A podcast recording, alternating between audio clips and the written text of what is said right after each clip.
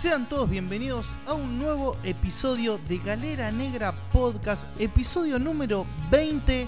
Yo estoy muy contento, ahora sí estamos a casa llena. Cevita, Cris, ¿cómo están muchachos? ¿Cómo están chicos? Muy contento de grabar este episodio. Hoy vamos a hablar de cantidad o calidad y llevamos 20 episodios muchachos. Muchachitos, ¿cómo les va? Perdón, perdón que me entrometo. Volví, volví de la muerte, podría decirse. El último episodio no fui de la partida, pero bueno, acá estamos una vez más para grabar a casa llena. Así que, como bien decía Seba, un episodio que, que quizá la balanza se vaya para el lado que cada uno decida. Tal cual, Chris, bienvenido de vuelta. Ahora estamos los tres, justo vamos a hablar de cantidad o calidad y estamos a casa llena celebrando Cantidad y calidad. cantidad y calidad. celebrando 20 episodios, que es un lindo numerito también. Y bueno, muy contento de que estemos todos juntos de vuelta. Así es, muchacho. Cevita, bueno, ya un poco lo, lo estuvimos mencionando. ¿Cantidad o calidad? Y este es un disparador que, que nos pusiste ahí en la mesa de preproducción. eh, que es un tema bastante. con bastantes aristas, ¿no? Como para tocar. Y quería, por favor, que me, que me dieras tu línea de pensamiento o, o cuál fue esa idea disparador para traer este tópico a Galera Negra. Mira, hace un par de semanas eh, lo hablamos en preproducción, ahí fuera, fuera de- del aire, por así decirlo, cuando el ex baterista de Five Finger Death Punch, que tiene un proyecto que se llama Psycho Sinner, sacó nueve discos en el mismo día. Nueve discos de estudio. Todo con su respectiva tapa, su respectivo título, su respectivo tracklist. Todos los discos creo que tienen más de nueve temas incluso, como que son discos que uno diría cumple con las normas de lo que uno espera al momento de comprar o escuchar un disco, lo, lo- lo que hagan hoy en día. Totalmente. Y bueno, ahí ya me hizo ruido, pues la calidad la verdad que es bastante mediocre, no recomiendo ninguno, escuché la mitad de cada uno y creo que fui la persona que más se animó, Tal cual. me sacrifiqué por ustedes. Yo no le pasé, pero ni, ni, ni a dos cuadras. No, yo lo intenté, porque yo dije, para, si el chabón saca nueve discos y algo, algo, un mínimo tiene que haber, y no encontré nada en ninguno de los discos. Cada disco es como que él te lo presenta que cada uno representa algo, eh, cada uno tiene su título y dice, por ejemplo, no sé, el primer disco dice es el debut, que se llama el Unholy Hymns, ok. El otro es el de disco de rock eléctrico, el otro es el disco acústico. El este es el volumen 1 de un disco conceptual doble, este es el volumen 2 del disco. Como que cada uno tiene algo, el chabón te lo vende con, con un trasfondo. Pero al momento de sentarme a escuchar los temas eran bastante genéricos, cumplía con la etiqueta que, que él mismo le, ponía a cada uno de los discos, pero eran mediocres y dije, ¿de qué sirve sacar nueve discos si al fin ninguna canción vale la pena? Y con ese pensamiento fue que dije, bueno, voy a sentar y presentárselo a los chicos a ver qué, opinan, calidad o cantidad. Sí. Además, eh, más allá de lo que pudo haber hecho este personaje, que no le tenemos demasiado aprecio aquí en este podcast, eh, es un debate que se traslada a bandas que sí consumimos y que sí hemos consumido y que varias veces quizás surge este interrogante de decir, bueno, me gusta mucho este disco, pero en tal punto se me hace un poco largo o hay ciertas canciones de relleno, porque esto no podría ser un B-side. Así que, que me parece un interesante disparador para ir un poco más hacia lo que nos gusta, ¿no? Hacia esas bandas que nos formaron y que hoy estamos escu- escuchando, consumiendo en el presente. Tal cual. Sin ir más lejos, el episodio pasado con Rambo nos encargamos de hablar de Limp Bizkit y si uno se pone a pensar, Limp Bizkit sigue manteniendo una carrera con dos discos de estudio que significan Totter y Chocolate Sí, Starfish. totalmente. Tal cual. Entonces, eh, haciendo ese paralelismo, eh, me acordé de la carrera de Twisted Sister. Que Twisted Sister, si uno se pone a ver, creo que tiene tres o cuatro discos de estudio nomás. Y Y que no han sacado más música. no han sacado más música. Y ellos mismos, hace unos años, dijeron: ¿Para qué vamos a grabar si la gente no quiere escuchar canciones nuevas nuestras? Además, eh, en ese caso, Dee Snyder sí se da el lujo de grabar música nueva en plan solista, pero con Twister Sister viven con I Wanna Rock, es así. Tal cual. Y la mayoría, no todos, pero la mayoría de los miembros de Twister Sister tienen sus proyectos paralelos. Sí, Pero ellos dicen, como Twister Sister, la gente no quiere escuchar música nueva nuestra, quiere escuchar los temas que nos hicieron famosos en los 80 Y son conscientes y ellos dicen de que de esa manera no pierden el tiempo en pensar en canciones para Twister Sister y pueden componer para sus otras bandas. Y me parece algo eh, muy digno, la verdad. Porque ¿para qué vas a llenar el mercado de música que ni a vos mismo te llena? Justamente de eso te iba a mencionar, Seba. Eh, yo lo veo súper respetable y el hecho de agarrar y decir, bueno, Twister Sister bajó la presión aquí eh, porque nosotros queremos dar shows de calidad con la música que ya sabemos que funciona y que a la gente le gusta. Y por ahí ellos podrían haber repetido in eternum una fórmula de temas gancheros y tener una discografía de 20 discos, porque con los años que tiene Twisted Sister de, existencia tranquilamente podrían tener 20 discos.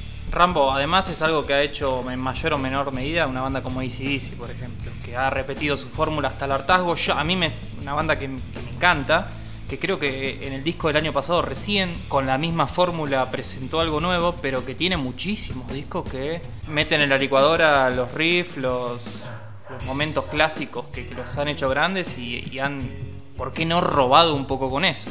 Eh, y hablando de, cantidad, eh, algo que me olvidé de anotar en la minuta, pero se me vino a la mente ahora, es la banda Rage.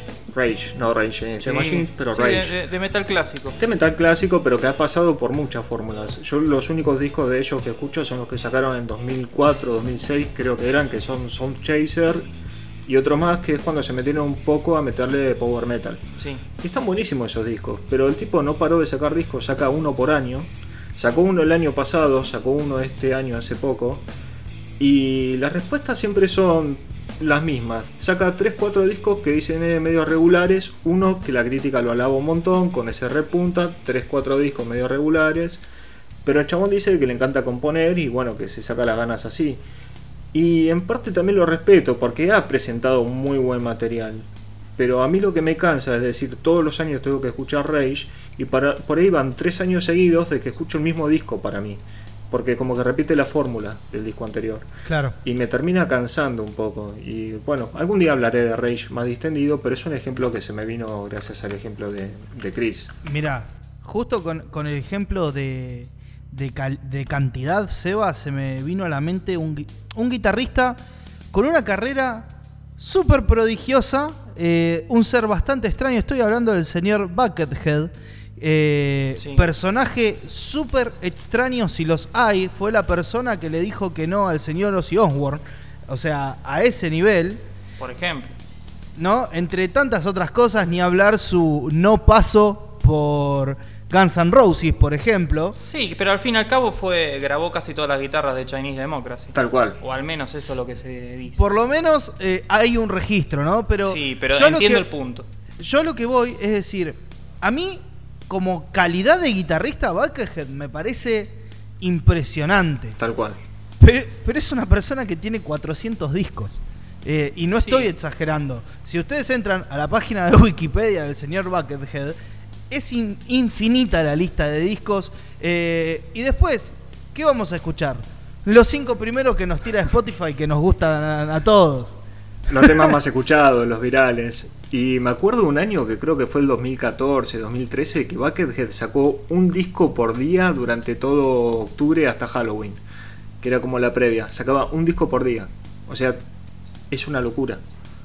Literalmente un cabeza de tacho, podríamos decir. Cabeza de tacho con, su hermoso tacho. Para el que no lo conoce, Buckethead es muy conocido por tocar con en la cabeza. Un tacho de KFC. Un tacho de pollo frito. Es uno de esos tachitos. No sé, es un personaje. Eh, googleenlo si no lo conocen. Pero bueno, es un enfermo de la guitarra. Volviendo un poco también al eje de este disparador. Quizá hay bandas que cambian la fórmula, pero ¿por qué si la cambian exitosamente, no se quedan con un disco de 8 temas, en vez de meter 14 que quizás bajen un poco el nivel de, del disco, no sé.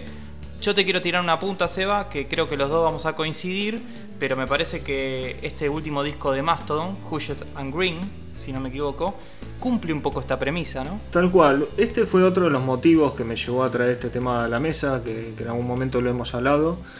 Eh, el disco de Mastodon nuevo a mí me está gustando bastante, pero se me hace extremadamente largo y me aburre escucharlo completo. Sí, totalmente. Siento que en algún momento ellos mismos están repitiéndose sin ser algo malo, porque la verdad que hay pasajes de Mastodon que me parecen fascinantes, marca de ellos. Pero, ¿qué pasa? Cuando desgastas mucho la fórmula, por más de que presentes ocho canciones grandiosas, si las ocho encontrás los mismos arreglos, los mismos momentos, el mismo momento que metes el solo, se me termina haciendo medio una fotocopia. Entonces, si escucho estos singles por separado, me, vuelan la cabeza. Si los escucho de corrido, se me hace un poco repetitivo. Y entonces, con este disco de Mastodon dije, ¿por qué no habrán hecho algo de decir, les traemos ocho canciones ahora que estén buenísimas y las, otras ocho las presentamos dentro de un año o en seis meses, ni siquiera en un año, seis meses, y vamos a sorprender más, pues vamos a entregar, dos discos grandiosos que la gente lo va a poder digerir más rápido y, y no va a cansar tanto. Este disco de Mastodon, para mí, la gran contra es la duración. Sí, sí, sí, sí. Hay, hay un punto importante y, si bien ya el público sabe y si no, se los repito, yo no soy fan de la música de Mastodon, eh, creo que también se, se perdieron una gran oportunidad de hacer algo que era muy común hace unos cuantos años, que era el hecho de lanzar un disco, esperar dos meses y lanzar una edición especial con bonus tracks, ¿no? Claro. Y esto ya es algo que no se ve gracias a las plataformas digitales que por ahí el hecho de decir, bueno, eh, edición con bonus track, te tira todos los temas seguidos y, pareciera que es solo un disco largo y no que es una edición especial, se perdió un poco ese concepto de agarrar, presentar un disco formal, por ejemplo, uno de los que yo me acuerdo es Libby Furaleda de Ramstein, disco del 2009, que es un disco muy sólido, creo que tiene unos 10, 12 temas, pero después largaron una versión extendida como de 16 temas y también es un disco grandioso.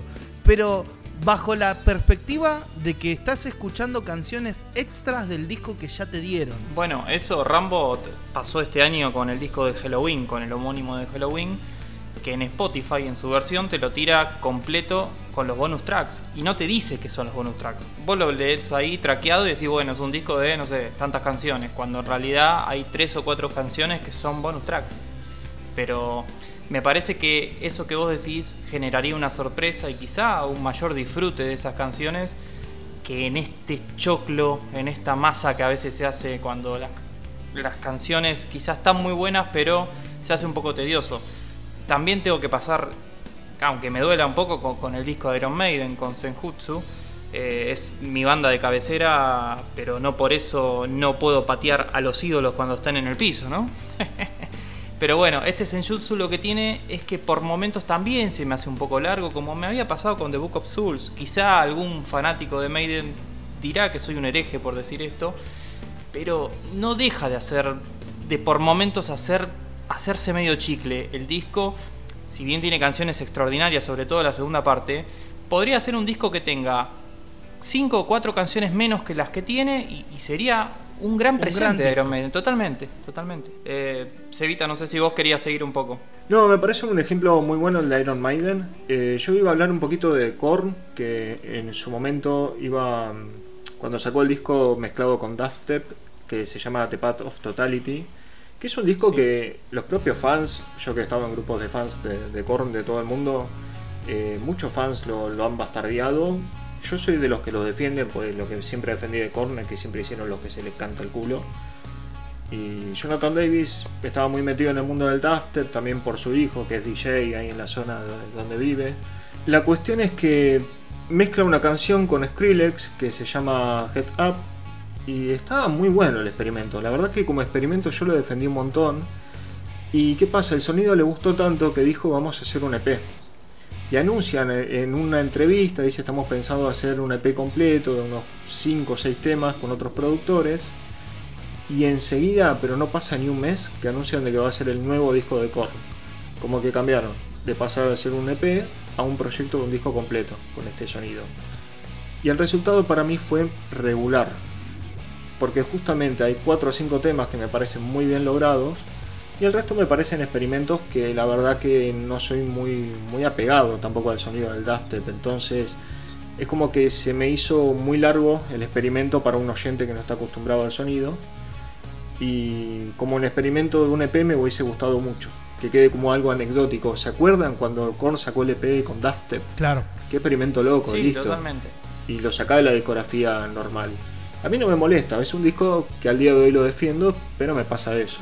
Creo que igual, Seba, que ahora le están dando un poco la vuelta a eso, porque si bien eh, las dos últimas entregas de di- discográficas de Korn me gustan mucho, eh, The Serenity of Suffering y mm, The Nothing. The Nothing, eh, me parecen que están muy bien, pero tal vez, repito, el traqueo podría dejar algún tema afuera o como un bonus track. Entonces yo creo que ahora que, que anunciaron su, su nuevo disco, creo que para febrero, si lo has mencionado, Seba, acá en el podcast, eh, son menos cantidad de temas. Y creo que puede ser un acierto que sea menos cantidad de temas. Coincido con vos, Rambo, el disco va a salir el 4 de febrero, si mal no recuerdo, y se llama Requiem y va a tener solo 9 tracks. Y coincido con vos, me parece muy bien que Korn es la primera vez que va a editar un disco con menos de 10 tracks. Y no sé, siempre pasa esto de que anuncia discos de 12 tracks y por ahí la edición especial te meten 3 más, como todas las bandas. Eh, pero que le bajen la, cantidad y que ellos digan de que están sintiendo en la grabación lo que venían sintiendo cuando grabaron Untouchables. Es como que están elevando un poquito ahí la- las expectativas, más allá de que el track nuevo tuvo un recibimiento tibio, debo reconocerlo. Eh, ya vamos a ver qué, qué deparará Korn, pero me gusta esto de que achiquen la, la cantidad de temas. Yo como, como contraposición a todo esto que estamos hablando, quiero mencionar un poquito lo que hace Kemis, que es una banda que ha sacado un disco hace muy poquito, que es una banda de Doom Metal. Sí, Eh, banda. poquito- qué linda banda de Doom Metal. Eh, hace muy poquito sacó el disco Disaber y lo que viene haciendo Kemis desde su primer álbum es sacar discos de 40, 43 minutos y cada uno tiene 6 temas y todos lo cumplen. Y la verdad que el disco puede estar bien o mal, generalmente los discos de Kemis están muy bien, pero creo que están muy bien balanceados entre la duración, la propuesta y, y tanto de Saber como Absolution, Hunted o Desolation, que son creo que no me olvido de ningún disco. No, ninguno te bueno, sacaron Doomed Heavy Metal que tiene un par de covers y algunas en vivo, pero también son seis canciones y me parece que está bueno encontrarle ese punto como lo como hacían los viejos discos de thrash metal que duraban 40 minutos en la bolsa. Bueno, me parece que por cómo va el consumo hoy en día, eh, quizá nos es, nos es más sencillo escuchar un disco de 45 o 40 minutos que un disco de una hora 15. Tal cual. Me parece que también basta por el ritmo de vida que uno tiene, ¿no? Me gustó mucho también el análisis que hiciste del balance perfecto que encuentra Kemis en, en el ritmo de todas sus canciones. Eso hace más llevadera la experiencia y la duración Totalmente. justa. Y totalmente. me vino a la mente la vez que entrevistamos con Rambo a León Emiliano Pardo, que él dijo con la banda Nulo, su banda Nulo, es que ellos están acostumbrados a sacar discos cortos, de no Sí, más de señor. 7 temas. Y también es lo mismo, vos lo disfrutás, lo pones, en 20 minutos te escuchaste un discazo, lo pasas a otro y te olvidás y te queda la experiencia y no se te hace denso. De decir, uh, tengo que ponerme a escuchar un disco de Maiden que ya te predispone a tener que escuchar sí. algo con tiempo, que es lo que me pasa con el último disco de Dream Theater, que al día de hoy lo escuché una vez sola completo. Yo no lo pude terminar. Pero porque no encuentro el tiempo de decir, tengo que sentarme a escuchar los temas de Dream Theater y no tengo ganas, tengo ganas de ponerme a escuchar el nuevo de Hypocrisy, que en preproducción Ramos me preguntó si lo escuché y no, no lo escuché. No se sientan ah, tan mal, yo ni lo puse el de Dream Theater. No, perfecto. Ah, no. Pero creo que va un poco por ese lado. Yo también creo que, que hoy en día me encuentro también escuchando muchos CPs que son de 20 minutos y bueno, porque se me, Bueno. se me hace rápido, se me, pa- se me hace fresco. Entonces creo que va un poco por ahí con todo esto que estamos planteando en estos, en estos minutos. Me diste pie a, como a plantear mi último cierre a todo esto, eh, al menos de mi parte. Y les voy a traer los últimos ejemplos. Yo hace rato le vengo diciendo a Rambo y a Chris en preproducción que estoy fascinado, pero realmente fascinado con el trabajo de Insomnium en el último EP. Insomnium es una banda que yo escucho hace unos 10 años, pero nunca, nunca terminé de entrarle 100%, porque siempre me, es una pared, eh, me es una pared el sonido de ellos, pero me encantan, me encantan a la vez. Y este EP encontró un balance, están experimentando con folk, con, guitarras acústicas y sin perder su esencia. El tema es que este EP, que justamente es un experimento para cualquiera que escuche Insomnium hace tiempo, tiene solo cuatro temas y cierran perfectos. Eh, aparte de todos los cuatro temas están como entrelazados. Van contando como una pequeña narrativa, pero bueno, no viene al caso. Se puede escuchar la música tranquilamente y les asegura a todo el mundo que le den una oportunidad. El EP se llama Argent Moon y me parece, la verdad que espero que Insomnium a partir de ahora tome este sonido en sus discos de estudio porque me parece maravilloso. Va a estar entre mi grande disco del año y es la primera vez que voy a incluir un EP en mi vida. Me parece una lista de fin de año. La vara está alta entonces. Está muy alta. Y es la, la del famoso video que acá habíamos hablado en noticias que habían puesto un culo en la portada. ¿Se acuerdan que había traído Sí, esa señor. ¿Era noticia? el tema del conjuro, de Conjurer? The, eh, The Conjurer, creo que era la canción. Y habían estrenado el videoclip y Century Media puso en la, en la miniatura el culo de la mina que sale bailando en, en el video. Que a la semana lo cambiaron. Que creo que nunca aclaré esa parte en ningún episodio, pero a la semana cambiaron la miniatura del video. Y pusieron un pajarito que aparece en el video volando. Eh, lindo truco de marketing, ¿eh? Más sutil. Más sutil. Si le funciona a Bad Bunny, ¿por qué no al metal? Dijo. Tal cual. Exacto. Voy a traer eh, dos últimos ejemplos de cantidad o calidad. Uno es el famoso caso de Sleep con Dope Smoker, el clásico tema de. el, el disco de un solo tema. Que Green Carnation ha hecho lo mismo también, sacar un solo track que dura 60 minutos, 70 minutos. ¿Qué pasa con esto? Es un experimento lindo. Pero no es un disco que me den ganas todos los días de decir me voy a escuchar a Top Smoker de, de Sleep. Creo que si lo escuché siete veces en toda mi vida es mucho. Es una demencia, Completo. te digo, amigo. Es una demencia. Pero de vez en cuando te dan ganas de ponerte auriculares y decir, este domingo me escucho Don Smoker completo. Porque es una experiencia, es como decir, este fin de semana voy a ver Rocky 4 de vuelta. Bueno, tenés que tomarte el tiempo, te tomás una birrita y lo escuchás. Es así. Con Green Carnation pasa lo mismo, que tienen un disco que es un solo track eterno. Y están muy buenas las canciones. Dog Smoker es un disco que lo puedes disfrutar. Pero dura 60 minutos. Entonces, bueno, ahí me, me tira un poco para atrás. Algo que quiero agregar, eh, la duración de las canciones. ¿A ustedes les gusta escuchar track largos, track cortos? ¿Les es indistinto mientras la canción esté buena? Yo estoy a, perdón, eh, Rambo, voy a tomar la. Adelante nomás. Depende de qué canción. Con las canciones clásicas, no sé, por ejemplo, la rima al viejo marinero, The Reign of the Dancing Mariner de Iron Maiden, de Power Slave, me parece increíble con los 13 minutos que tiene. Pero ya, no sé, eh, The, Red, The, Red and the Black, The Red and the Black, que es otro tema de, de Maiden que dura muchísimo ya, o de Empire of the Clouds, eh, me- se me pierde. Son ¿viste? de Casi The Book 20 of minutos. Souls, ambos, Son de. The Book of Souls Sí. ambos. Y, y se me pierde un poco. Este, hoy por hoy te digo que prefiero un tema de 3 minutos, 4 minutos. Medio Ah, bien. casi ramoneros. Bien, bien, bien. Palo y a la bolsa. Sí. Rambo, ¿a vos te indistinto? ¿Te da lo mismo? Mirá, Seba, yo, eh, ya se habrán dado cuenta nuestros podescuchas y bueno, ustedes que, que tienen acceso ahí a, a nuestros chats de preproducción, eh, soy una persona bastante rara para elegir sus bandas de cabecera.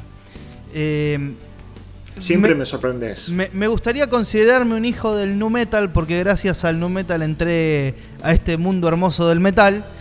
Eh, pero sin embargo, yo te escucho con la misma facilidad Third Eye del disco Anima de Tool, que dura como unos 13 minutos. Y también te escucho de la misma manera la canción Twist de Korn, que ¿cuánto dura, Seba? ¿Un minuto y medio? Sí, con mucha suerte. Con mucha Creo suerte. 50 segundos incluso, no sé cuánto dura, no me acuerdo ahora. Y ambas canciones generan en mí eh, sensaciones diferentes, pero muy atribuidas a- al placer de escuchar esas canciones. Eh, Tal cual. obviamente, escuchar Third Eye, que, que es una canción larga, que, que tiene mucho para analizar eh, desde lo musical, desde la letra, eh, te hace hacer un viaje medio introspectivo casi. Es, es un mambo que, que me gusta adentrarme y decir, bueno, me importa poco que, que dure tanto la, la duración de, de- ese track. Y sin embargo, yo escucho Twist de cómo arranca y yo me teletransporto automáticamente a esa hermosa ocasión que pude ver a Korn en vivo, que los vi tocar ese tema y, y fue una fiesta. Entonces, yo creo que si lo que te está vendiendo la canción es sólido, no importa la duración. Coincido 100%, Rambo.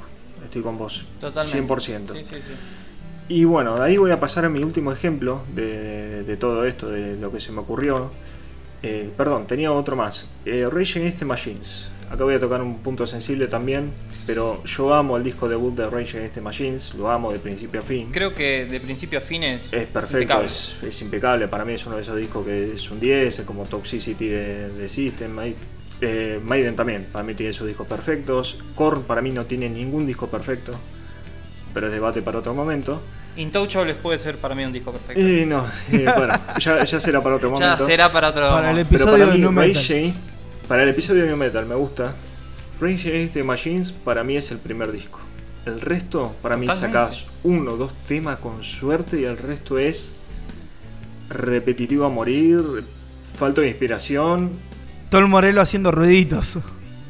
Tom Morello más, haciendo ruiditos. voy a, voy a hacer un a hacer un sincericidio. Después del disco de Battle of Los Ángeles, Sí, señor. Sí. no me acuerdo que hay un disco. O sea, me olvido de la existencia de ese disco que tiene como las letras así. El en Renegades era, ¿no? Eh, ¿Cómo se eh, llamaba? Sí, que está Renegades of the Funk. El de covers. Ese disco, eh, me olvido completamente de la existencia de ese disco.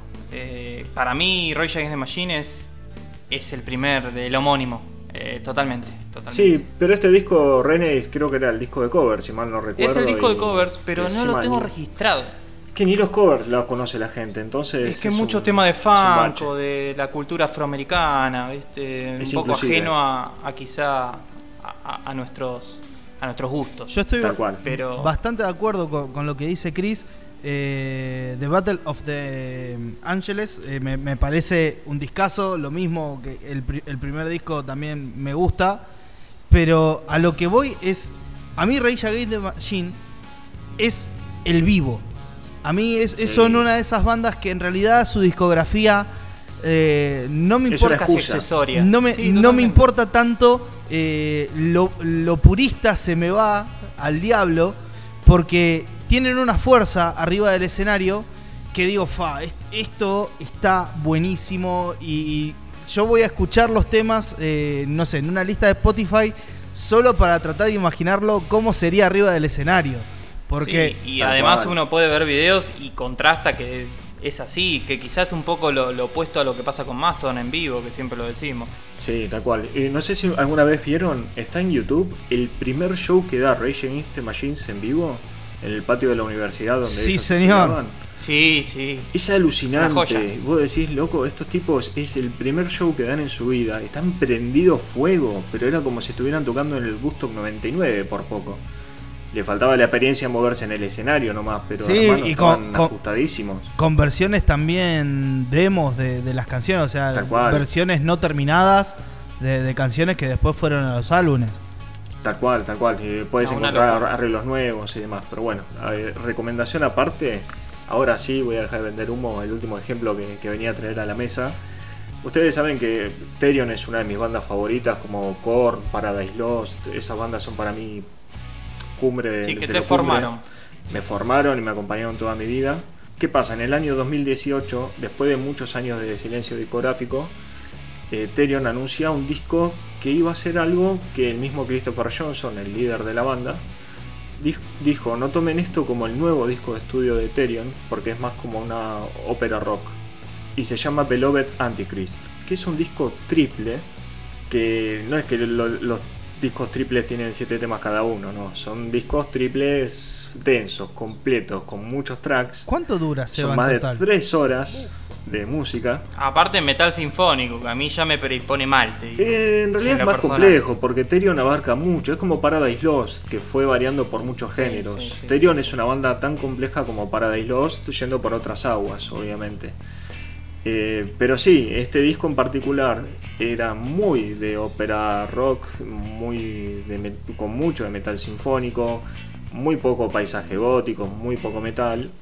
Y les debo reconocer que una sola vez lo escuché de una sentada, que fue en un viaje, que el mismo día que salió el disco, ese viernes que salió el disco yo me iba de vacaciones, entonces lo descargué en Spotify en el celular y en el viaje a la costa me salí de la oficina, me fui a tomar el micro y me lo escuché completo. Y creo que llegaste a, no sé, San Clemente y seguías con el disco. Mira, Sí, sí, sí, sí, llegué, me lo escuché completo y me faltaba como una hora de viaje todavía, pero... Mira, Cevita. Nada, el primer disco dura 65 minutos.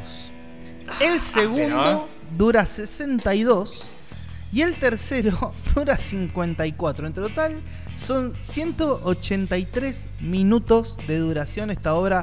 Eh, me gustó la tapa, tengo que, que decir que la tapa me, me pareció interesante.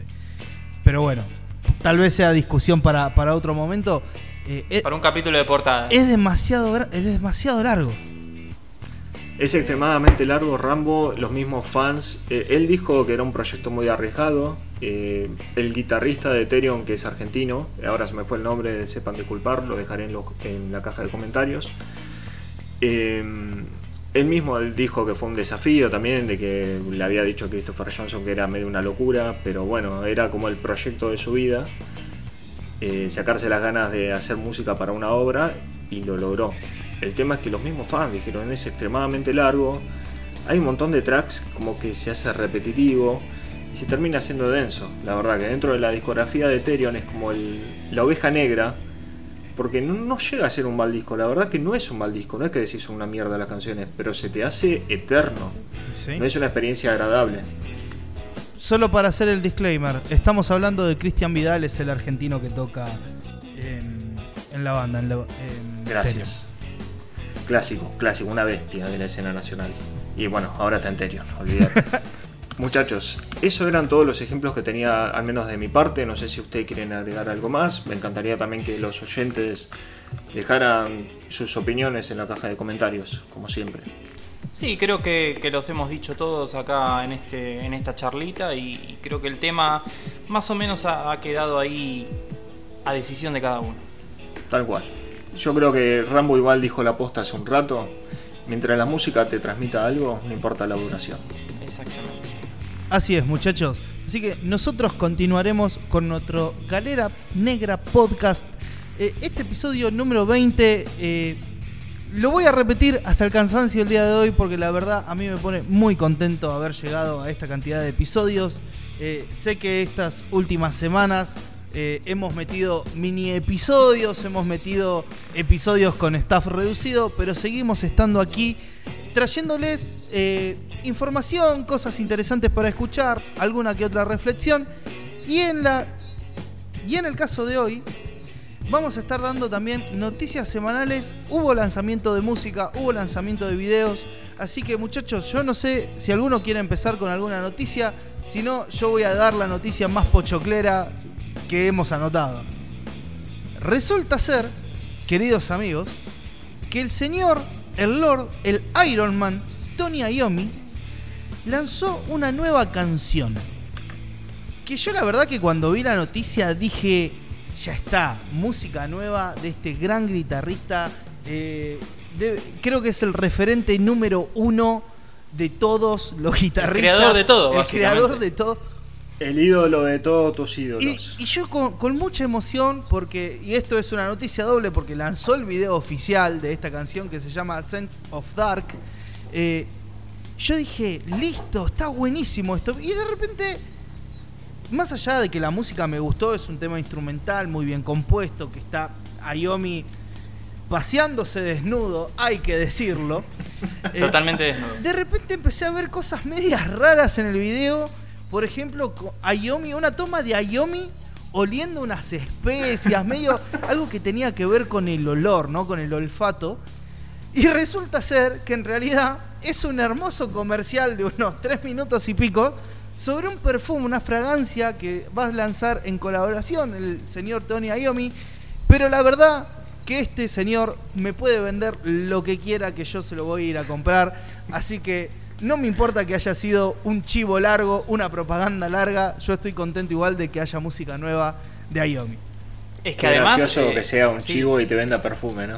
Sí, y además el tema está muy bien. O sea, instrumentalmente está muy sólido.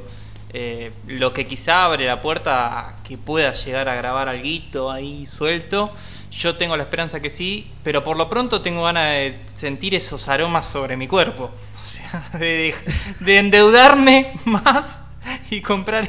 Es polémico decir que querés oler a metalero.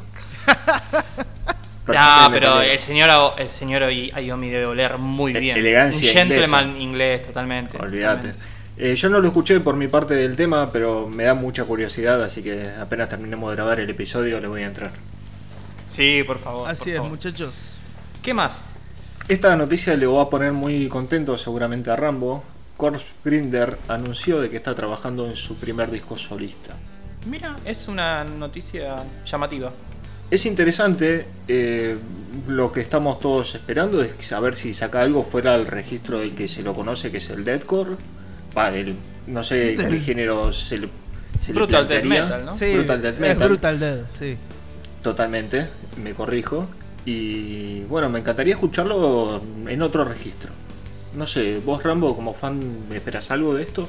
No tenía idea de que Corpse Grinder, recordemos, cantante de Cannibal Corpse, eh, estaba haciendo un álbum solista. Eh, mirá, sinceramente yo esperaba un poco eh, cuando hizo esta colaboración, seguramente ustedes me van a poder recordar con Dee, Con Dee. Dee Snider. Eh, yo esperaba que tal vez en- encontrar una, una nueva faceta de decir, bueno, eh, canta no tan gutural, no digo una voz limpia, ¿no? Pero sí un, un tono más tranquilo, sin, sin tanta profundidad tal vez. Pero, la Pero- pudrió toda. Pero la pudrió toda y el resultado había quedado muy bien. Entonces, sería realmente una sorpresa que salga de su círculo del confort gutural eh, para presentar algo distinto. Yo igual entiendo, Rambo, que no sé cuál será la, el espacio compositivo que tiene Corpse Grinder, Corpse Grinder en, Cannibal Corpse. en Cannibal Corpse. Que quizá no compone tanto y quiere componer algo en el mismo registro de su autoría. Tal Pero si no, no le encontraría creo- tanto el sentido de hacer lo mismo por otro lado. Claro, yo más que nada en lo instrumental me refería, no a él como vocalista, porque También, es muy también difícil de que se ponga a cantar a los Bruce Dickinson, pero tal vez puede sorprender, no lo sé. Como en su momento eh, Chuck Schuldiner eh, ha hecho Control Daniel, que era una banda más de metal clásico casi. Por fuera Esa de- banda de- nunca la digerí. Algún día me tenés que iluminar al respecto. Sí, es- tienen un disco solo, pero si no me equivoco, pero es un proyecto totalmente por fuera de lo que era Dead. De hecho, él cantó una parte y después ya no cantaba él. No quería cantar en esa banda. Sinceramente, volviendo a Corpse Grinder, eh, y sí, tendría que darle una vuelta de rosca a todo lo que es eh, musicalmente, ¿no? Que no sean canciones de Brutal Dead. Pero bueno, la verdad que no tenemos registro anterior eh, de alguna canción suelta de él que, que esté dando vueltas por el internet o por el ciberespacio. Solo toca esperar, Sevita. Veremos qué presenta. Tal cual, el año que viene, cuando haya novedades, lo vamos a traer acá, obviamente, a Galera Negra, así que ya veremos qué nos presenta Corpse Grinder. Ya me veo saca un disco de dueto con el de Ramstein, viste, Till Lindemann, algo bizarro, sería muy divertido. Bueno, muy bien. Lo mencionaste, no puedo dejar pasar. Lindemann puede hacer colaboraciones con quien quiera igual. Con quien quiera, esta ya lo demostró, ya lo demostró. Cualquier momento sale Duki con Lindemann. ¿Qué más? Continuando un poco con nuestro episodio, tenemos unos videos. Ya mencioné el de Tony Iommi, Sense of Dark. Pero tenemos el de Hipo- Hypocrisy, Worship. Y también se nos había olvidado mencionar que el 5 de noviembre eh, pasado, obviamente, habían lanzado otro video adelanto de lo que fue su disco, su último disco que, que lanzaron, que se llama Children of the Grey, la canción. Y es un video animado. ¿Y por qué lo menciono? Porque este nuevo video, el de Worship, tiene una animación bastante similar, pero con pasajes de ellos eh, tocando. También medio eh, con, con unos efectos especiales ahí muy entretenidos de ver. La canción me gusta. Ahora, cuando mencionemos los lanzamientos, voy a hablar dos palabras del disco, pero en líneas generales me gustó bastante. Y por último, Cynic lanzó un video para Diamond Light Body. No sé si alguno tuvo la oportunidad, yo lo estuve viendo y la verdad cumple. Metal rock progresivo, podemos definir el progresivo en una categoría aparte del metal. Tal vez será, debate para otro momento. Pero bueno, No, tal cual. Yo el video este de Cynic lo, vi. Eh, Cynic es una banda de metal progresivo que en este disco la palabra metal está ausente. Pero nada, el videoclip cumple y ya hablaremos en otro momento en completo de, de este disco de Cynic, me parece. Perfecto, y creo que nos vamos a encontrar ahí con esto de metal progresivo o rock progresivo en veredas opuestas, pero bueno, no queremos spoilear y adelantarnos a, a una futura emisión. No, tal cual. Muchachos, ¿quieres que les comente un poco también los discos que estuvieron saliendo A esta ver, semana? por Por favor. Bueno, ya hemos hablado la semana pasada un poquito de que el día 26 iba a salir el disco nuevo de Black Label Society, el de Hypocrisy y el de Cynic. Se tratan del de Black Label Society Doomcrook Inc. El de Hypocrisy se trata de Worship y Cynic se trata de Ascension Codes. Eh, también salió el de Deep Purple, que es el disco de covers Turning to Crime, que bueno, creo que cada uno estuvo pispeando un poquito. No sé si quieren hablar de alguno en particular, decir dos palabras. Yo quiero decir que el disco de Deep Purple lo estuve escuchando un par de veces, el disco de covers, si bien son covers que a mí generacionalmente no me mueven un pelo prácticamente, eh, porque como bien hablamos en, preproduc- en preproducción, eh, son covers de las bandas que a ellos lo influenciaron, entonces estamos hablando de una banda que se gestó en los años 60, imagínense lo antiguo que es esto. Pero me parece que es un disco de rock and roll que está salen un poco del plan quizá más jarroquero sacando algunas canciones, pero creo que puede llegar a, generar empatía con, con ciertas personas, con cierta generación que escuchó a, a Deep Purple. Sí, tal cual, Chris. Yo escuché muy poquitas canciones. No sé si llegué al track número 4 y lo saqué para ir a escuchar el Hypocrisy. Eh, pero bueno, es como decís vos. eh, tal vez genere una cuestión más. No sé, no quiero decir empatía, pero sino un tinte más nostálgico para la generación de nuestros viejos. Eh, como dijimos la semana pasada con, con Cevita, nadie estaba esperando un nuevo disco de Deep Purple, pero aquí lo tenemos y siguen siendo buenos en lo que hacen. Entonces, bueno, ahí está para la gente que le gusta el rock bien. Ni siquiera me gustaría decirle clásico, porque es una cuestión bastante particular el sonido de Deep Purple, pero bueno, ahí está para que lo disfruten. Quiero destacar una cosita, eh, que la voz de Ian Gillan, un tipo de casi 80 años que la verdad que se lo escucha muy bien. No sé cuánto tendrá en las máquinas que lo ayudan, pero la verdad que muy bien, muy fino. No sé cuántas tomas se habrán requerido para que grabe las voces, pero bendito sea. Pero es para destacar. Tal cual. Después, muchachos, eh, este de viernes, viernes 3 de diciembre, ya sale el nuevo disco de Volbeat. Se trata de Servant of the Mind, lo espero muchísimo. El nuevo disco de King Buffalo se trata de Asheron, que es el segundo disco que sacan este año de los tres que habían prometido. El tercero quedará para el año que viene. Otro disco de colaboraciones, así como la semana pasada hablé de, de Converge con Chelsea Wolf. En esta ocasión, Elder va a sacar un disco con Cadavar, que son dos bandas que para mí no tienen registro ni parecidos. Elder es totalmente progresiva, Cadavar es de rock retro. El proyecto se llama Eldobar. Me llama mucho la atención la verdad de que van a presentar estas dos bandas, pero bueno, es algo que últimamente estoy viendo que está sucediendo bastante. En algún momento me gustaría hablar de, de colaboraciones, sean tanto antiguas como nuevas. Y por último, Of Mice and Men, esta banda que ha tenido una década bastante trágica en muchos aspectos, eh, va a sacar un disco nuevo, se trata de Echo. La verdad que no sé qué pasó con su ex vocalista, que estaba bastante enfermo, pero bueno, eh, sé que ahora tienen otro vocalista y vamos a ver qué, qué depara el futuro de la banda. Así es. Evita. Eh, quiero aclarar una cosita con el disco de Volbeat. Era una banda que a mí me gustaba mucho, que para mí se fue desinflando un poco en las propuestas en los últimos discos, pero también lo espero y a ver si puede, si puedo reenamorarme un poco de Volbeat. Yo me reenamoré con el disco anterior, me gustó a mí muchísimo. no me pasó, pero muchísimo. pero Let's. Do the Boogie. El Seal the Deal and Let's Do the Boogie. Ese disco me vuela la cabeza. Después el resto coincido mucho, tuvo una década de, de traspiés. Perfecto. Así es, muchachos queridos, así que vamos a continuar con nuestro episodio y tenemos una sección que se hizo desear, pero ha vuelto Gemas Ocultas, la sección de Cristian Miranda García. Cris, ¿qué nos tenés preparado? Se ha hecho desear, la verdad que sí, que se ha hecho desear bastante. Es una sección que la venía macerando hace bastante hasta que, bueno, hoy llegó el día.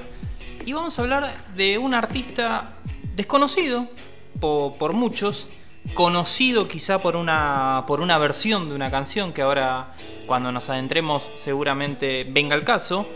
Y estamos hablando de Jeff Buckley. ¿Quién era Jeff Buckley? Bueno, fue una figura emergente de los años 90, un cantautor que venía con un sonido un poco extraño porque no era ni folk, no era ni rock clásico, no era grunge eh, y se nutría un poco de- a la vez de todos esos sonidos y sacó un disco en 1994 que es el disco del que vamos a hablar hoy que se llama Grace que la verdad que es un disco increíble por ser una ópera prima que quizá por la historia de Jeff Buckley que ahora brevemente se las voy a contar tomó más dimensión este disco que tiene una versión que es la, la más conocida, que es seguramente, no sé si alguien vio la película Shrek. Sí, señor. Bueno, eh, en esa película, en un momento creo que en la 1, eh, suena el tema Aleluya, que es el clásico de Leonard Cohen, un mito también de la música, pero en la versión de Shrek, eh, el, el tema Aleluya es el cover de Jeff Buckley. Y la verdad que muchos lo tienen o conocían su voz por ese tema y no sabían quién era este tipo, ni que estaba dentro de un disco que se llamaba Grace, ni qué hacía este chabón. Para ilustrar un poco su corta vida, lamentablemente, de Jeff Buckley, hay que decir que falleció con solo 30 años. Entonces, este es el, el único registro eh, de estudio que hay de él vivo. Después se sacaron un par de discos más con demos, discos póstumos, pero discos con él en vida eh, es este Grace de 1994. Tengamos en cuenta que él fallece en 1997 con unas circunstancias un poco extrañas que ahora voy a, ilustrarles un poquito.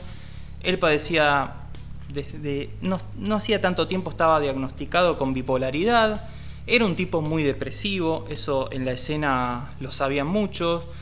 No estaba tan al tanto de que tenga adicción a las drogas de por sí, pero bueno, iba a grabar su segundo disco, estaba próximo a grabar su segundo disco y tenía que ir al estudio, estaba con un productor, tenía que esperar a la banda, dijo, bueno, me voy a hacer tiempo y se fue con el auto, con este productor. Resulta que no tuvieron mejor idea que irse al río Wolf, que está en Memphis, esto es en Estados Unidos, él era norteamericano, y se fueron al río Wolf a pasar el rato, o al menos eso era lo que se creía. Eh, se compraron unas cervezas, estuvieron ahí hasta que llegue la banda y él pueda meterse en el estudio a grabar este nuevo disco que, que estaba próximo a salir. Resulta que quizá estaban los dos un poco mamados, un poco en pedo, por decirlo así, que Jeff Buckley decidió meterse en el río a nadar. Supuestamente esa zona no era para bañarse ni para meterse, se metió de noche en el río. El productor dice, yo lo vi meterse, iba cantando Who Lotta Love de Led Zeppelin, agarré la cerveza y cuando volví a mirar Jeff Buckley ya no estaba. Cuestión, cinco días después apareció su cuerpo sin vida y los interrogantes se dispararon inmediatamente porque dijeron, bueno, fue un accidente o se quiso suicidar, o efectivamente fue un suicidio. Entonces hay un, par de versiones encontradas, mucha gente allegada dice que, que él venía con esa idea revoloteándole en la cabeza, pero de todas maneras nunca se pudo corroborar eh, cuál fue esta, esta decisión y por qué este trágico final ¿no? en la vida de Buckley. Pero volviendo un poco al disco del 1994, este Grace, que es el que lo hizo grande, de alguna manera, porque lo convirtió de- en un mito, en un mito muy joven, tiene algunas canciones que son increíbles, como, bueno, Hallelujah es un tema que es el más conocido, en, en lo particular no es el que más me gusta, ni mucho menos. Tiene un tema bellísimo que es el que le da cierre al disco que se llama Forget Her, me parece un temazo. Después tiene otro tema se llama Eternal Life, que es un tema bastante pesado, medio Alice in Chains por momento, que tiene ahí un poco la, esencia del grunge más pesado. Después otro temas más folkies, eh, con una cadencia quizá parecida a la de Bob Dylan. Entonces era un tipo difícil de catalogar, que tenía una gran voz y que lo habían encasillado un poco la prensa como el nuevo Jim Morrison. Eso es lo que siempre la prensa poniendo motes extraños a los artistas. Pero la verdad que Buckley ha dejado este disco y ha dejado un par de discos póstumos más, donde hay algunos covers. Eh, lo que tenía Buckley era la facilidad para, sacar covers y, hacerlos de, gran manera. Eh, tiene un, cover de un tema de los Smiths, de Morrissey, que se llama I Know It's Over, que la verdad que está muy bien. y muchos artistas con el transcurso del tiempo han dicho que, la figura de Buckley les ha servido de, inspiración. Eh, muchos lo han reconocido. Tenía el, padrinazgo de Nick Cave, que es un tipo bastante oscuro en la escena, con una música bastante extraña, con un rock medio de piano, bastante peculiar.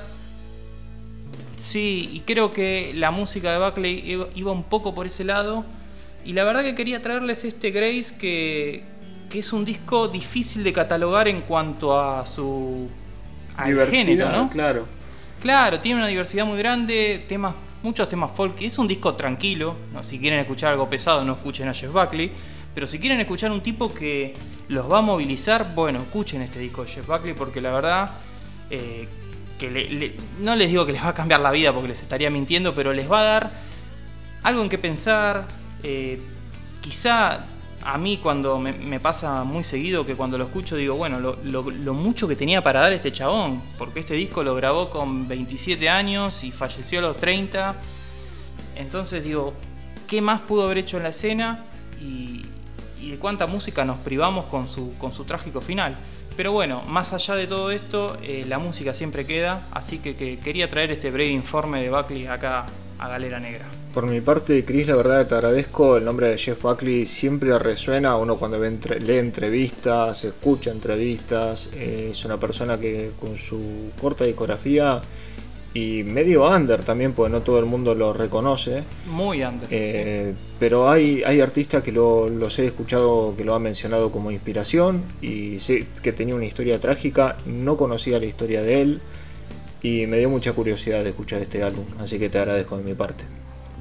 Y ya para entrar a la última sección de este hermoso episodio que estamos celebrando 20 episodios de Galera Negra, tenemos otra sección que también hacía rato que no aparecía por acá, que es nada más y nada menos que Sugar Daron con el señor Rambo Malakian. Rambo, decime, ¿qué nos trajiste en esta ocasión? Hoy les traigo lo que yo creo que es el santo grial de los archivos de System of a Down y toda su historia, o sea, esto va más allá de System, ¿no?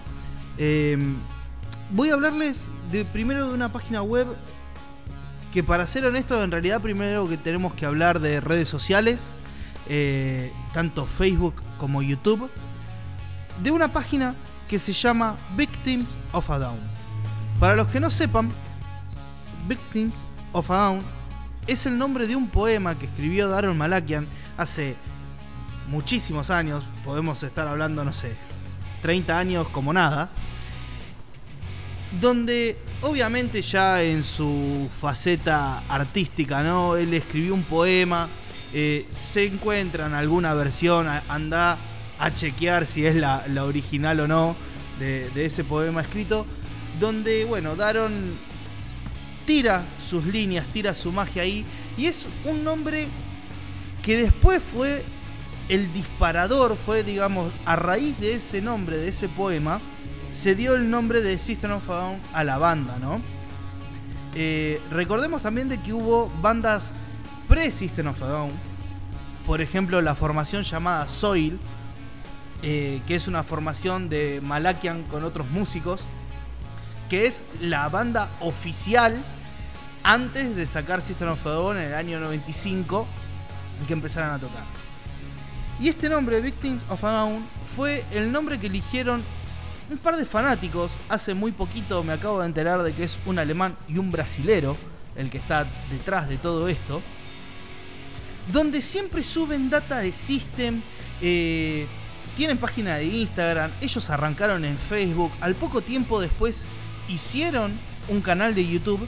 y siempre tenían archivos que eran realmente decir, ¿de dónde sacan estas cosas? Porque tienen videos de System eh, tocando en Whiskey a Go en el año 95. Que eso fue filmado en un VHS. No había cámaras digitales. Por más precarias que fueron las cámaras digitales en el año 2000, por ejemplo, en el 95 no existían. Y si existían, no estaban al alcance de la gente que iba a ver un show de System en el año 95, ¿no? Entonces, realmente empezaron a hacer una recopilación de material, de datos, que se vieron en la necesidad de catalogarlos por año, por fecha, por mes, por día, por ubicación geográfica. Y es así donde nació hace muy poquito, fue esto habrá pasado hace unos meses que la dieron a conocer, victimsofadown.net. Esta es la página web donde invito a todos los fans de System of a Down, a todos nuestros podescuchas, o incluso a los que no son fan de System, pero sí les da esa curiosidad para ver los primeros registros de una banda que ya tiene unos cuantos años de, de carrera encima y que fue muy influyente en cierta etapa de la música. Pueden ir y pueden decir, bueno, quiero saber cuándo fue la primera vez que System of a tocó el tema Chop Suey. Estoy hablando, si, eh, si no es el tema más famoso de System, le pegan el poste. Y si uno va a esta página web y empieza a jugar un poco con, con sus botones, con sus pestañas y se sumerge, vas a llegar a un punto donde vas a ver que literal te dicen, bueno, Toxicity tiene esta cantidad de temas y te van a poner el tracklist y al lado el recital donde fue la primera vez que tocaron esa canción. Entonces uno puede hacer el ejercicio hermoso de ver la primera presentación en vivo de esa canción. Obviamente no tienen registros de todos los recitales de System porque no todos los recitales se graban, esto hay que aclararlo. Hay muchísimos registros de la vuelta de System, del año 2011 hacia, hacia ahora, ¿no? Que ya increíblemente pasaron eh, 10 años.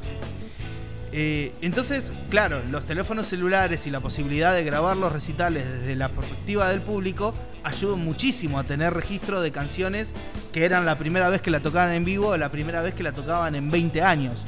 Como fue, por ejemplo, con la segunda eh, venida de System of a Down en el 2015, que tocaron, por ejemplo, el tema Honey, que era un tema que no tocaban desde antes de lanzar su primer disco. Es una locura eso, hermoso Sí. regalo para los fans. En- Es como la biblioteca de Alejandría, pero versión para fanáticos de, de System. No solo- los orígenes. No solo eso, si ustedes tienen curiosidad de saber eh, un setlist particular, por ejemplo, entran a la página y lo pueden ver si se tiene el setlist o no. Obviamente, repito, hay algunos baches, pero es entendible. eh, tener la información de cada uno de los shows es muy, muy difícil. Obviamente con el paso del tiempo esta página se hizo bastante famosa, más que nada en las redes sociales. Yo creo que hoy en día le podemos dar eh, eh, el mote o, el apodo del fan club de System oficial, porque creo que se lo merecen. Y realmente han hecho un trabajo para la comunidad eh, de escuchas, ¿no? De, fanáticos de System of a muy grande, no solo teniendo a System of Down en su página, sino que también podemos encontrar lo mismo de Scars on Broadway, de la carrera solista de Ser Takian y de los proyectos paralelos de Yabo y de John. Entonces, literalmente tenés todo en una sola página. Y yo quería traérselo a nuestros queridos podescuchas porque yo encontré y empecé a jugar un rato con esos botones y antes de empezar a grabar el podcast se lo tuve que mostrar a los muchachos. Ya hice un par de capturas de pantalla para que lo, lo podamos poner en la edición del video para que ustedes también vean la magnitud de, de todo esto. Y bueno, invitarlos obviamente a que vayan y disfruten un rato tocando ahí los botones para ver una versión de Sugar del año 95 tocado para menos de 200 personas, como a veces dice nuestro querido Sebastián Giardino, para esos primeros 200 fanáticos de System que bueno, por suerte se, han multiplicado y creo que somos algunos miles eh, en el mundo. Así es, Rambo, hermosa página, hermoso memorabilia, hermoso laburo que se mandaron este brasilero y este alemán. Y muchas gracias por traerlo acá, la verdad que después voy a, a entrarme a ver cositas viejas de, de System of a Down. Es muy interesante la web. Hay una chapita, ¿no? También. Tenemos un dato de Yapa. Hace muy Ahora sí. poquito se cumplieron 19 años de Steel This Album. Este álbum, no quiero decir polémico, pero ya lo dije, medio polémico que salió a las apuradas en el año 2002. Eh, es un álbum con toda música re- recopilada de, de singles que había lanzado System por su parte, que se habían filtrado en algunas páginas web, ahí en la era Napster. Eh, y algún fanático medio descarado estaba vendiendo discos bootleg con el nombre de Toxicity 2. Y todos tenían la esperanza de que System Un visionario. formalizara ese Toxicity 2 y que así se llamara de verdad su, su disco siguiente. Pero no. Eh, en definitiva, dijeron: Vamos a pasar por el mastering estas canciones, vamos a ponerlas en un álbum, formato físico. Y para completar la ironía, lo vamos a llamar Róbate este disco, Still This Album. Y un dato no menor de este CD que por ahí pocos eh, oyentes saben, seguramente el fanático de System esto no va a ser novedad para él. Este álbum tiene cinco ediciones oficiales y todas parecen muy cutre, muy eh, de mala calidad. Vamos, eh, vamos a mantener la, formalidad. eh, donde ninguna tiene librito, por empezar. La más básica es un disco que dice System of a Down, Still This Album en blanco. Obviamente la cajita lo único que podés ver es de un lado el disco y del otro lado la lista de temas y se acabó la historia, no hay más que eso. Pero Sí, al no tener portada, nada, se ve directamente el disco y, y tiene escrito como si fuera con un marcador, ¿no? Steel This Album, como Con un robate este disco. Tal cual. Indeleble. Y lo que más me gusta de este disco, además de que tiene temas hermosos que, que no se encuentran en otro álbum de System, creo que es un disco transición eh, magnífico donde podemos The, ver The Highway Song. The Highway Song, Ego Brain, Roulette, Streamline. Eh, realmente es, o sea, me cuesta mucho eh, nombrar temas de System que no me gusten de toda su discografía. Pero a veces uno o máximo dos por disco tengo. eh, pero de este disco realmente me, me- me cuesta bastante. Es un ejercicio medio tedioso, ¿no? Decir, bueno, ¿cuál esta me gusta más que esta? Pero bueno, tal vez será charla para el año que viene, cuando cumpla 20 años, por ejemplo, el disco.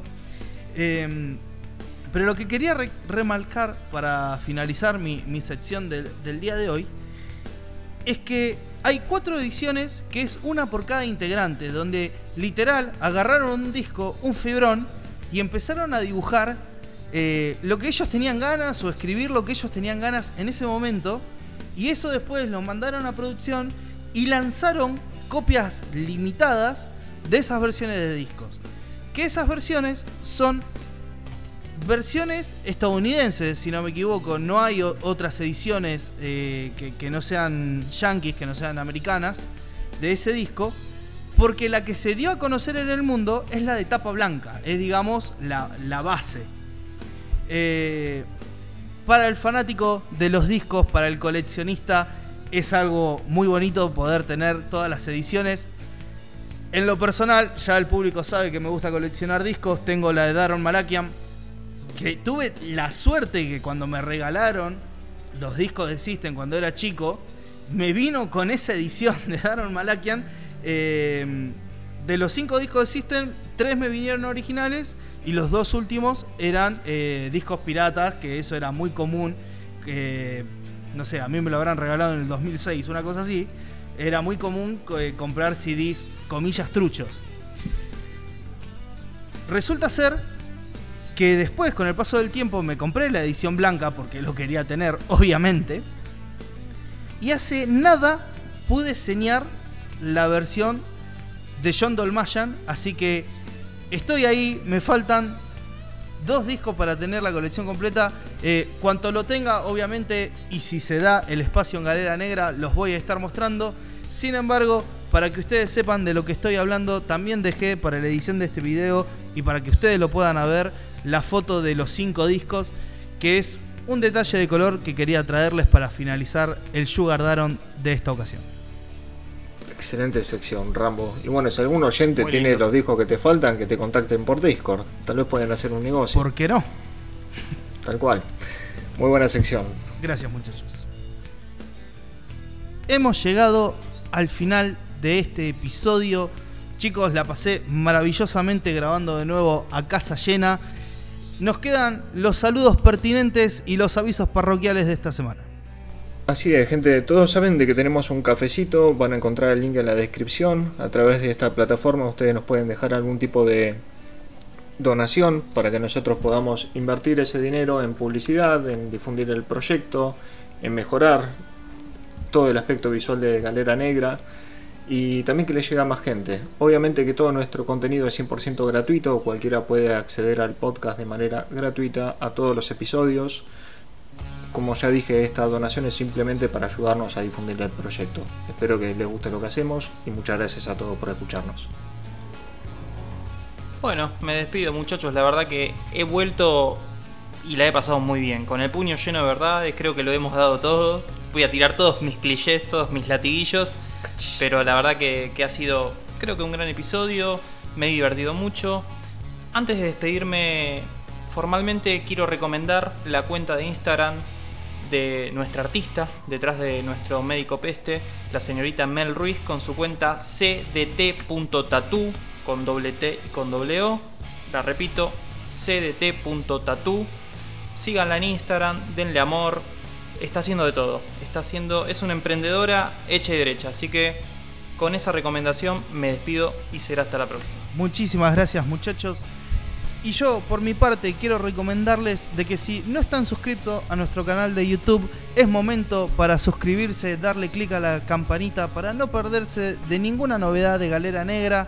Y además, comentarles y recordarles de que Galera Negra no es solo un espacio en Spotify y un espacio en YouTube, sino que queremos ser una comunidad y para ello queríamos invitarlos a nuestro servidor de Discord que van a encontrar el link en la descripción. Nosotros en el servidor de Discord es el medio más sencillo para poder compartir música, novedades, entre semanas salen charlas, eh, muchas veces hemos intercambiado con oyentes de- del programa eh, noticias de color o hemos hablado de algún disco que tal vez se pueda llegar a plasmar en un futuro episodio, así que quiero invitarlos a todos a que se suman al server de Discord que está buenísimo y por mi parte también será hasta la próxima, la he pasado fantástico, gracias y nos vemos en el próximo episodio. Abrazo. Chau, chau.